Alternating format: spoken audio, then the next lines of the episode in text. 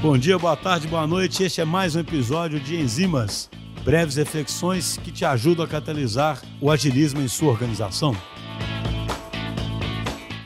Olá, meu nome é Carlos Henrique, todo mundo conhece como Kaique no geral. Queria vir aqui falar nesse episódio do Enzimas um pouquinho sobre a imparcialidade das inteligências artificiais e a importância de equipes plurais no desenvolvimento. Esse é um assunto que para mim é muito pessoal. Eu sou uma pessoa bissexual e não binária, então eu tô nesse ambiente LGBT e eu sinto que pouco é se falado sobre como, nesse sentido, ser uma pessoa LGBT no desenvolvimento impacta muito a minha vida, porque eu consigo perceber alguns padrões que a gente percebe no dia a dia em questões de algoritmos, etc, e como eles impactam diretamente, às vezes, alguns conteúdos LGBT que são disponíveis, como o conteúdo LGBT é distribuído em redes sociais, em principalmente no YouTube, mas no Instagram também, em outras redes, e como a parcialidade das inteligências artificiais tem um papel muito grande em como isso é reverberado dessa forma. Primeiro, a gente tem que entender que as inteligências artificiais funcionam a partir de um processo de absorção de dados. Então, elas aprendem a reconhecer padrões e conceitos baseado na repetição e na análise desses padrões dentro de uma base de dados. Então, quando a gente tem uma noção de que os dados não funcionam sem um contexto, a gente tem que compreender também que se a inteligência artificial não tivesse contexto, os dados podem ser mal interpretados. Porque os dados, realmente, quando a gente tem que analisar uma questão social, uma questão além puramente e exclusivamente daqueles números que estão na nossa frente,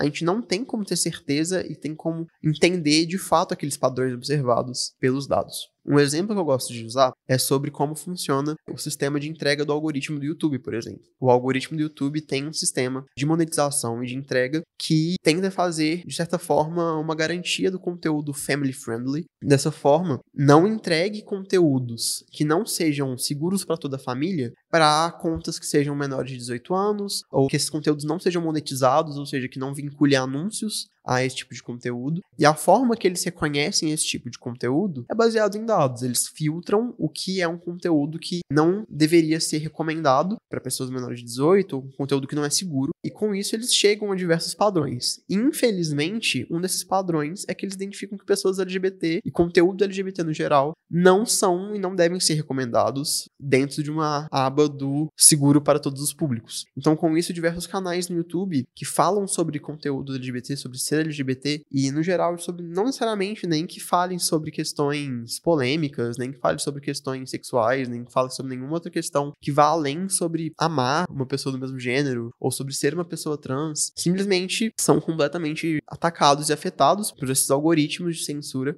Isso acontece exatamente por causa dessa maneira que os dados são colhidos e são interpretados, sem esse contexto de que muitas vezes o que é visto como não seguro é visto por uma visão conservadora, de uma visão de uma sociedade muito fechada, não tem a capacidade de abrir um pouco os olhos e compreender um pouco esse sentido de como esse conteúdo de fato não tá machucando as pessoas e como às vezes ele é muito necessário e muito acolhedor. E uma coisa que eu acho importante de se ter em conta é sobre como ter pessoas diversas nas equipes de desenvolvimento é importante para contornar esses problemas. Quando a gente tem pessoas diversas dentro das equipes, a gente consegue ter diversos contextos, a gente consegue ter diversas ideias e a gente consegue abrir um pouco a mente sobre coisas que às vezes a gente não conseguiria abrir. Eu, como uma pessoa LGBT, mas também como uma pessoa branca, não conseguiria compreender por mim mesmo os problemas que uma pessoa preta tem na hora de interagir com uma inteligência artificial, com uma interface. E eu, como pessoa neurotípica, por exemplo, não conseguiria compreender as dificuldades que uma pessoa neurodivergente vai ter também quando vai interagir com um software que eu desenvolvo. Então, ter pessoas pessoas de diversos cenários, ter pessoas PCD, ter pessoas neurodivergentes, ter pessoas negras, ter pessoas LGBT, ter pessoas de diversos espaços diferentes numa equipe, garante que a gente, na hora que a gente vai desenvolver, e principalmente quando a gente está mexendo também com inteligências artificiais, que a gente vá garantir que o que a gente está produzindo, o que a gente está desenvolvendo, não vá repetir